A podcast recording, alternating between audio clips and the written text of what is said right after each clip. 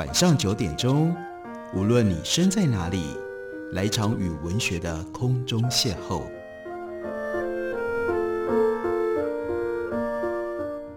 杨照谈书，邀您一同遨游文学世界，认识古今中外的经典之作。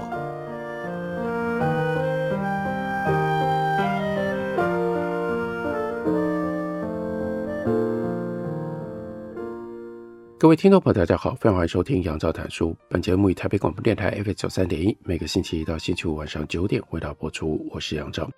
在今天的节目当中，要为大家介绍的是万维钢所写的《高手赛局》这本书，是远流出版公司的新书。他在这本书当中，这本书最大的特色，那就是万维钢相当全面的为我们介绍什么叫做赛局理论，尤其是小心翼翼的。不把赛局理论当作是万灵丹，他要告诉我们，在什么样的条件、什么样的状况底下运用赛局理论。所以他说，赛局理论一般研究的都是非合作赛局，也就意味着参与者并不是要齐心合力来办大事，每个人想的都是怎么样让自己赢。因此，有一些人可能会对赛局理论产生这种误解：那赛局理论是不是都在研究？怎么样自私自利、勾心斗角，这算不算搞破坏呢？不是的，因为赛局理论的出发点虽然是非合作的，结果却可以达成合作。这也是经济学的光荣传统。从亚当·斯密开始，人们就已经知道，哪怕每一个人都自私，个人只为自己的利益工作，社会却能够达到高水准的合作。那么，囚徒困境、资讯不对称、市场失灵这些现象，是不是说明了亚当·斯密所提出来的看不见的手不管用了？必须要让看得见的手来强制人们达成合作呢？这就是赛局理论的课题。任何一门社会科学的终极目的，都应该要促进社会合作。合作对所有人都有好处，不合作只可能带来暂时的利益。但是赛局理论研究的合作，并不是要进行思想道德的教育，去劝人行善。也不是让一个强权去管制人民，而是寻求让人能够自愿合作的机制。好的合作一定要有赛局理论当中的这种均衡状态。在书里面，万维钢接着问我们：你认为世界上最完美的法律是什么？大家可以稍微想一下，什么法律是最完美的？为什么是完美的？他提出来的答案是交通规则，比如说右侧通行。为什么是完美的呢？第一。是平等的，有钱没钱，有权利没权利的人都要走路。你要走路，你就要靠右边走。第二，他让每一个人都有自觉，会遵守右侧通行的规则。当每个人都靠右边的时候，如果你非得要靠左边走，你就会撞到人，你就立即会伤害到自己。马路上会有相向而行的车辆，只要这个地方的法律规定了右侧通行，右侧通行就产生了这种平衡状态。也就意味着没有人愿意单方面去违反这条规定，但是右侧通行的规定可不是透过什么样的第一原则推导出来的，没有生物学或物理学的定律说人应该要靠右边走，这只是一个任意的规定。英国人不就不一样吗？他们是靠左边走，也没有因为这样就不适应，左边也是一种，大家都靠左边走，也是一种平衡状态。那所以，在赛局当中，有的时候会存在着不一样的好几个平衡状态。那么，如果在一个赛局当中有多个平衡，人们应该要如何选择呢？我们看到，在书里面，万维钢为我们推荐了汤姆斯·谢林他在一九六零年出版的理论著作，叫做《The Strategy of Conflict》，他就提出了可以根据约定俗成选择的这样的一个观点。谢林提到了一个经典的例子：假设我们约定明天要在纽约市见面，可是既没说时间，也没说地点，我们怎么样能够如约见面呢？谢林的答案是：考虑那些就算事先不说，人们也能够想得到的选项。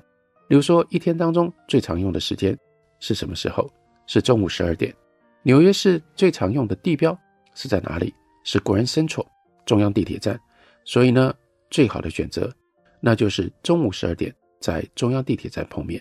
这样的选项，谢林把它称之为叫做 focal point，焦点。焦点就是在众多可能的平衡当中最醒目的那一个，人们会自动在这一点上达成合作。焦点的作用是协调。一般的情况底下，赛局理论的老师讲到焦点，都会让学生当场做一个实验，比如说，请两个学生从七、三十九、四百八十一、一千三百四十二这四个数字当中各自挑选一个。如果两个人选的数字一样，就能够得到奖励。你会选哪一个呢？当然是选七，因为七是这个数字当中最常见的一个，而且还排在第一位。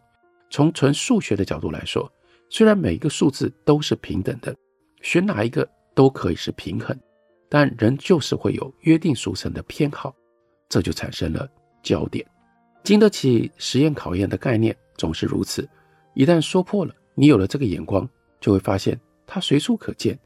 有些焦点是设计出来的，比如说科技产品的标准就是设计出来的。很多公司要卖 DVD 光碟，很多厂商在生产 DVD 光碟机。对于所有参与者最有利的局面，那就是为光碟和光碟机设置一个统一的标准，让所有的光碟机都能够播放所有的光碟。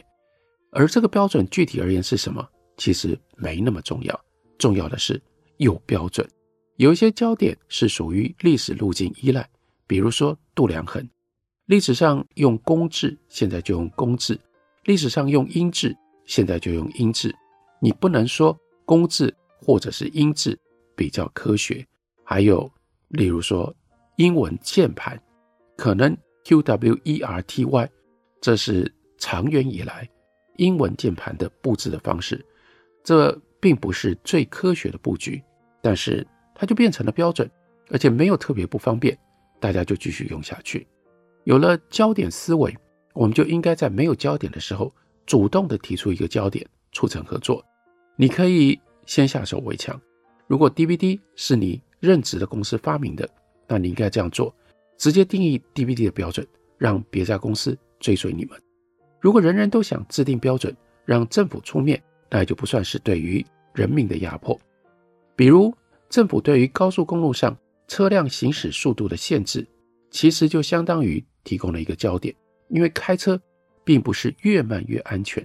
如果所有的人都开得很快，那么开得慢的车那就是安全的隐患。反之亦然，只要大家都用同样的速度开车，每个速度都有可能达成平衡。那用哪一个速度呢？速限标志就提供了焦点。假设政府规定某一个路段。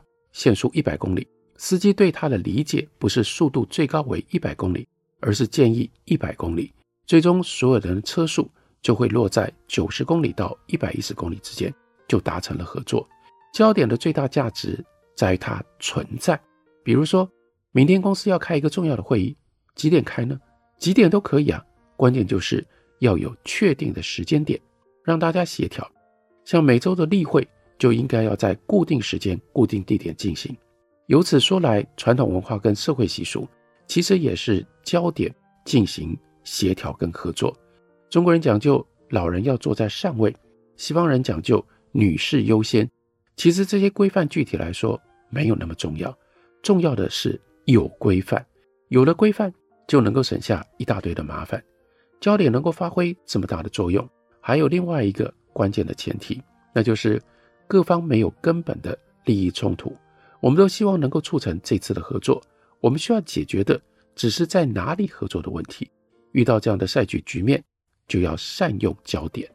假如说你是一家公司的董事长，你们公司要聘请一位执行长，执行长并不是一种标准化的商品，每一家公司每个人的情况都不一样，那所以呢，就只能够来讨论、来谈判年薪。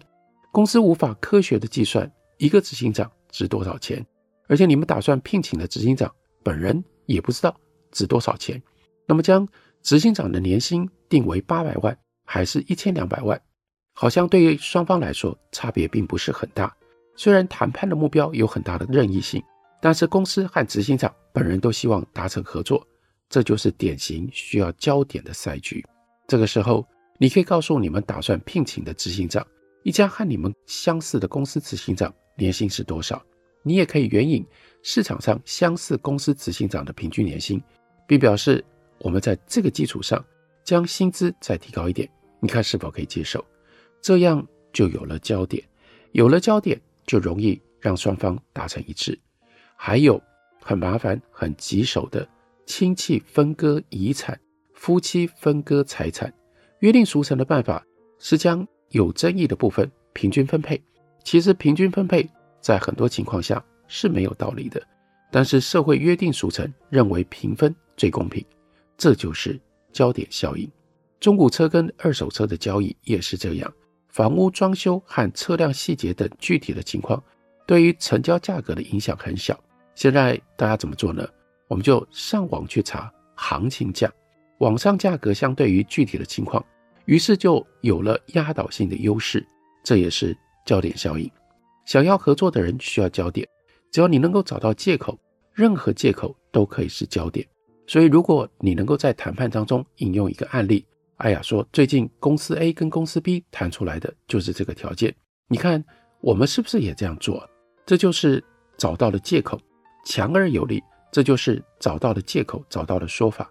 当然，对方也有可能找别的说法。可是追根究底，我们知道这些借口都是说辞，借口可以发挥的作用，根本原因是大家本来就想促成这次的合作。事实上，即便有一定的利益冲突。只要合作的意愿大于冲突，我们就可以使用焦点。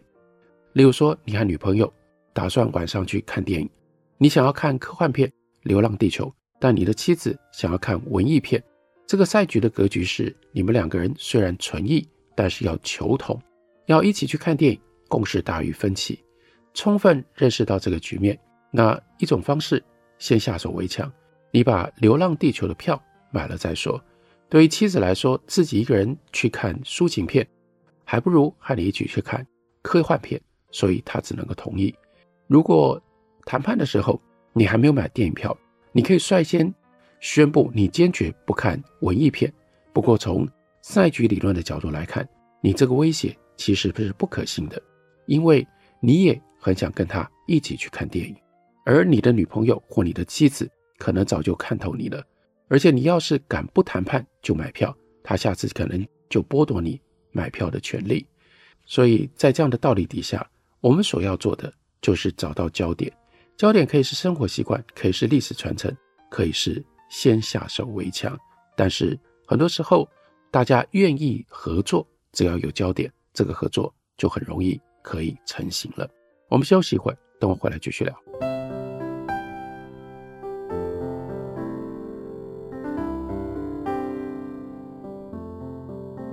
听见台北的声音，拥有颗热情的心，有爱与梦想的电台，台北广播 FM 九三点一。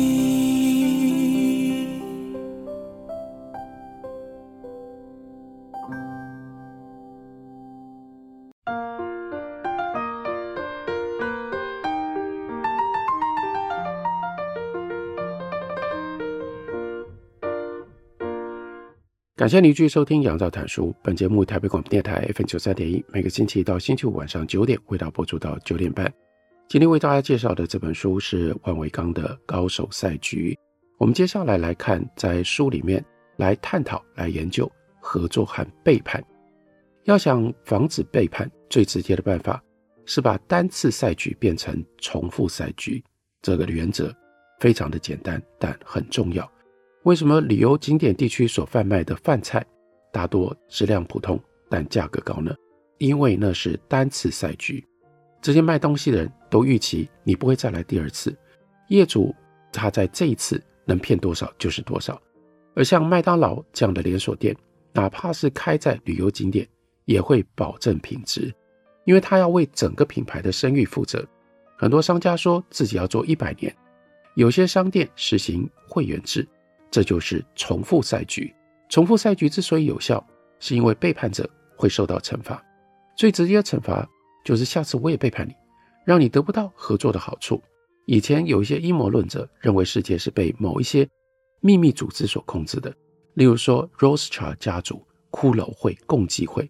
其实这当然都是无稽之谈，并不是说没有人想秘密地控制世界，而是这个世界实在太大，也太复杂了，根本就控制不了，更不要说用秘密的方法来控制。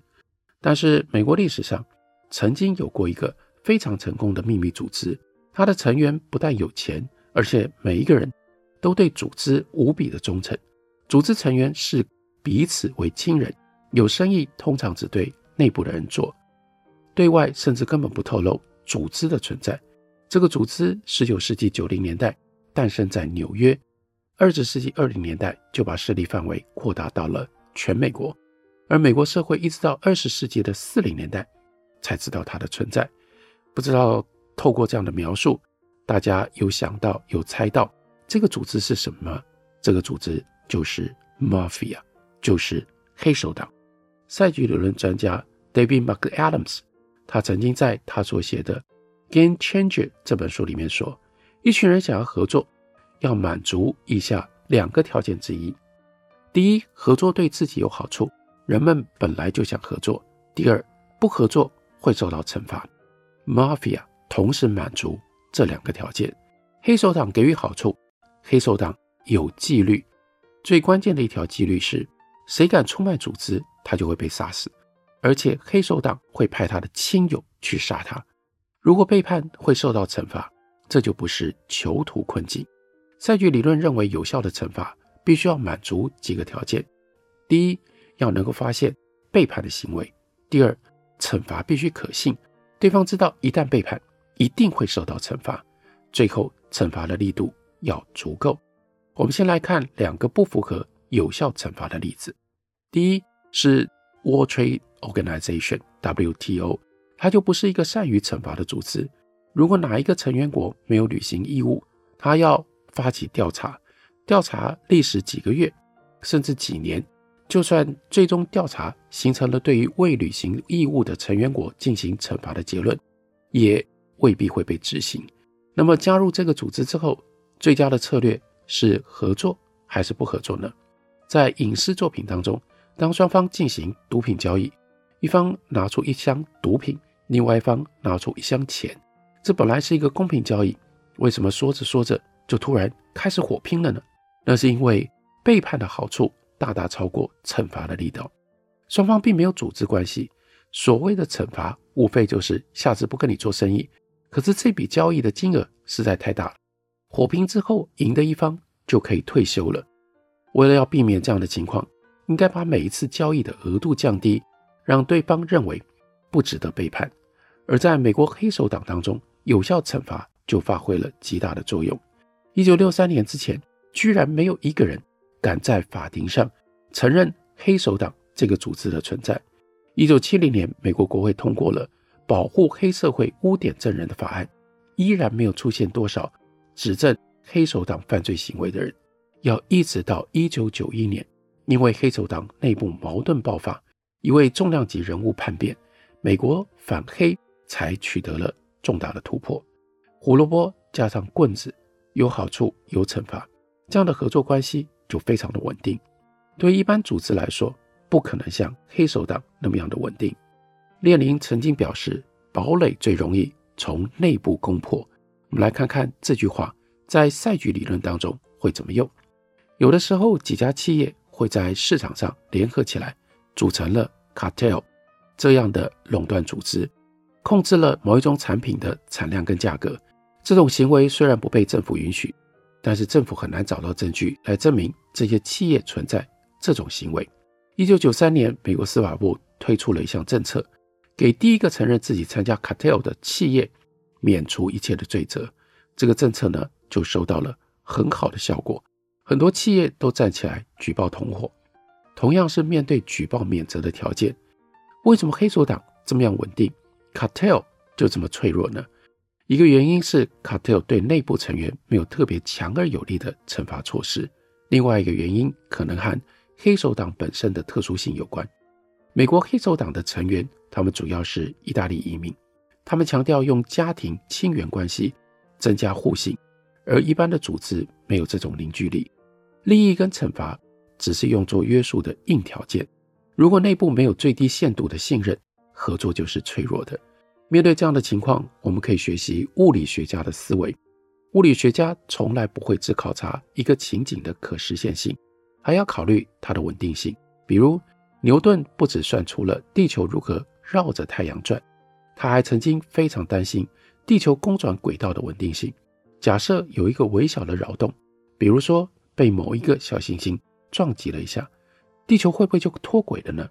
而后来，数学家拉普拉斯就证明了行星轨道的稳定，大家才算。放了心。又例如说，爱因斯坦为广义相对论的场方程式增加了一个宇宙常数，得到了一个宇宙的静态解。但是马上就有数学家证明，这个静态是不稳定的，只要有一点扰动，宇宙就会坍缩或者是膨胀。所以人们因而意识到，宇宙不可能是静态的。赛局理论也有这样的思维，追求效率当然很重要，但是。很多高效率的局面是不稳定的，不可能长久存在，所以我们一定要看平衡状态。平衡就是稳定。在重复的赛局当中，怎样的机制才是稳定的呢？在一九八零年代，密西根大学的政治学家 Robert Asher，他组织了一次赛局竞赛，他组织了一次赛局比赛的内容就是囚徒困境，参赛者要设计电脑策略。决定什么样的情况下合作，什么样情况下背叛。各路学者提交了不同的策略演算法，大家两两轮流比赛，看最后谁的收益最大。出乎意料的，最后胜出的是一个非常简单的策略，英文叫做 “tit for tat”，一般翻译是以牙还牙。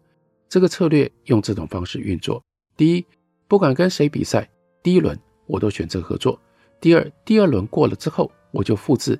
对手上一轮的做法，你上一轮要是跟我合作，我下一轮也跟你合作；你上一轮背叛我，我下一轮也背叛你。如果你在哪一轮又选择合作了，那我就还是继续跟你合作。我的合作、报复、原谅，都只是模仿你上一轮的动作。别人怎么对我，我就怎么对别人。用俗话来说，就是人不犯我，我不犯人；人若犯我，我必犯人。Axelra 觉得这也太简单了吧。肯定有其他能够战胜 tit for tat 以牙还牙的办法。于是他又发起了第二次竞赛，更多的赛局理论专家参与，出现了更复杂的演算法。但是最后胜出的还是 tit for tat。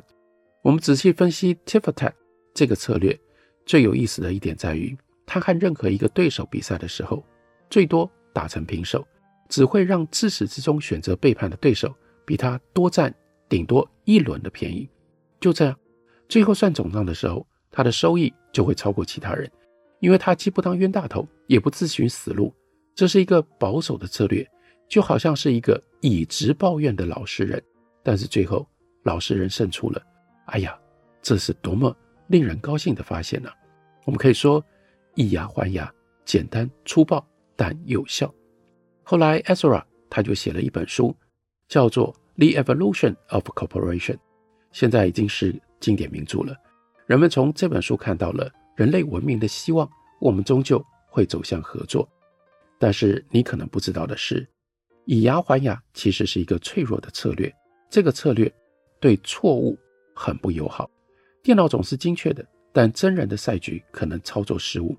比如我们设想有 A、B 两个人都是按照以牙还牙的策略进行比赛，他们两个人一直都是合作，但是在某一轮 A 操作失误。导致 B 把合作当成了背叛，下一轮 B 就会报复 A，只有导致再下一轮 A 要报复 B，两个人就陷入再也无法合作的循环，这不就是冤冤相报吗？就像巴勒斯坦和以色列，几十年的世仇，旧的伤口还没抹平，又添新的仇恨，怎么调解都调解不成。他们都不是坏人，也许他们都只是一直抱怨的老实人。生活当中。有时也会出现这种情况，小孩打架之后还能和好，可是成年人越是讲原则，两个好朋友就会因为一次误会，一辈子都不来往。所以在真实世界里，以牙还牙并不是最好的策略，因为它不够宽容。赛局理论专家提出过一个改进版的以牙还牙：对方背叛我一次，我继续合作；对方连续背叛我两次，我再报复。研究表明，在有可能出错的赛局当中，这个办法的效果比单纯的以牙还牙更好。真实生活里，别人可能犯下无心之过，你也有可能误判。有一句话：“退一步，海阔天空。”强人通常不喜欢这句话，但这句话其实有道理。宽容能够避免脆弱，不过请注意，这句话的关键字在哪里呢？一步，退一步是宽容，退两步就是纵容了。总是事情改变人，人改变不了事情，人也改变不了赛局。本来想合作的，为什么就不能合作呢？这个时候，如果有一方能够宽容一点，被冒犯的也再给对方一次机会，那么我们事实上就在改变赛局。了解赛局，而且是尽可能全面的、深入的了解赛局，对我们在现实生活里会有很多的启发。这又是《高手赛局》这本书最重要的用意。